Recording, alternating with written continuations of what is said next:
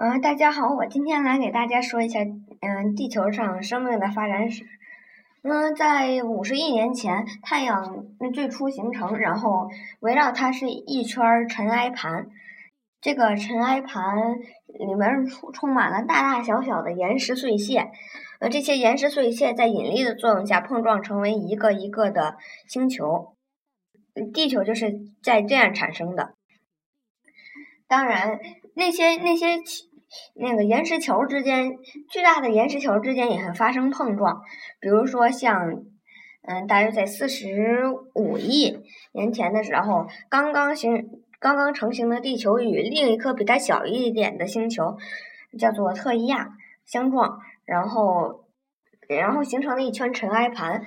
正正是在这个尘埃盘里面，嗯，月球形成了。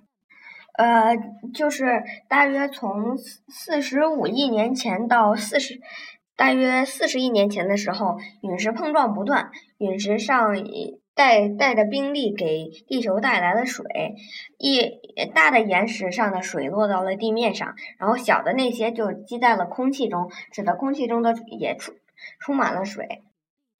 雨下下来了之后，地球上就逐渐形成了海洋，但这些海洋中间也不断的有火山喷发，嗯，火山喷发就形成了各种的火山岛，嗯，这时那个海底下已经有了最初的单细胞细菌，嗯，这是最初的生命，嗯，这样的情这样的情况大概持续了不到十亿年，就出现了更加复杂的，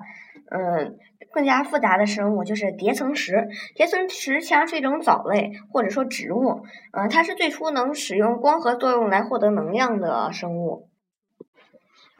嗯，在只有单细胞生物和叠层石的情情况下，又又进化了几亿年，然后迎来了那个地球上地球史上最长，然后最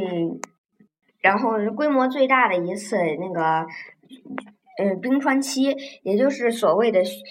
雪球地球期，就是冰川厚约三千米的冰川从那两极向赤道推进，最终在赤道处碰撞，然后形成厚三千米的冰层。太阳全部被反射，太阳光全部被反射，然后地球上的生命几乎灭绝。但是，一部分的细菌已经进化出了能在那个冰川底下存活的能力。嗯，不久之后，地下的火山喷发了，然后，嗯，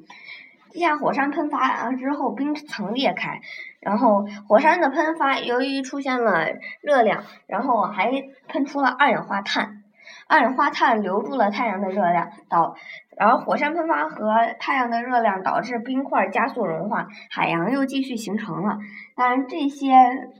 嗯，这些在冰川期中幸存下来的细菌。有有几只变得更加复杂，变成了多细胞生物，就是进化出了像蠕虫、三叶虫等嗯各种的虫。其中三叶虫是最最最有优势的一个，它统统治这个嗯，它统治这个海洋有了两亿多年，直到奇虾出现，开始嗯大大肆捕猎捕。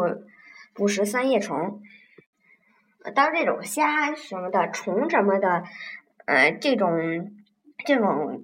呃比较简单的多细胞生物之后，我们又迎来了一个历史上的巨大突破，就是一一种鱼，就是没有下巴的鱼类，第一次进化出了脊椎，嗯，进化出了脊椎就是我们现在最大的进步，然后。要上陆地必须得有脊椎，要不然都支撑不住。然后到了大约三点三点几亿年前，然后一一种嗯怪鱼就是爬上了陆地，成为了最初的两栖类。嗯嗯，然后巨大的呃树木也在当时形成了，又进化了，又进化了。一一一小段时间之后，又在陆地上进化出了各种各样的生物，比如说像，嗯，那种林蜥，就是最原始的蜥蜴，还进化出了各种各样的昆虫。昆虫已已经都上了陆地，不再是像那种海底爬行的那种三叶虫类，而是像，嗯，像现在现在的蜻蜓、蝎子、蜘蛛，还有像蜈蚣类，都也就是马路都嗯已经爬上了陆地。当然，它们都有一个共同特点，就是都是大家伙。蜻蜓有现在的鹰那么大，然后蝎子和蜘蛛都都要有现在的狼那么大。而马路大约身长有三四米的样子。嗯，这时又迎来了一个巨大的突破，两栖类第一次变化为了嗯陆生类，就是已已经不是把那个卵产在那个水里，而是在陆地上产下下坚硬的蛋。嗯，而这些蛋内部有充足的那个。嗯，食物能让这种嗯小的蜥蜴能够生存，然后这这这一步进化使得陆生的动物变得更加的嗯生存更加的生存保障。不久之后，这种蜥蜴类慢慢的变成了原始的恐龙，比如说像丝龙，只是看起来像一个爬行动物，背上长了一点甲。嗯，然后。嗯，还有还同时也进化出了陆生的第一种肉食恐龙。啊，今天我就讲到这里，下一次我再继续讲从恐龙时代一直到人类的现在，嗯，这段历史。谢谢大家。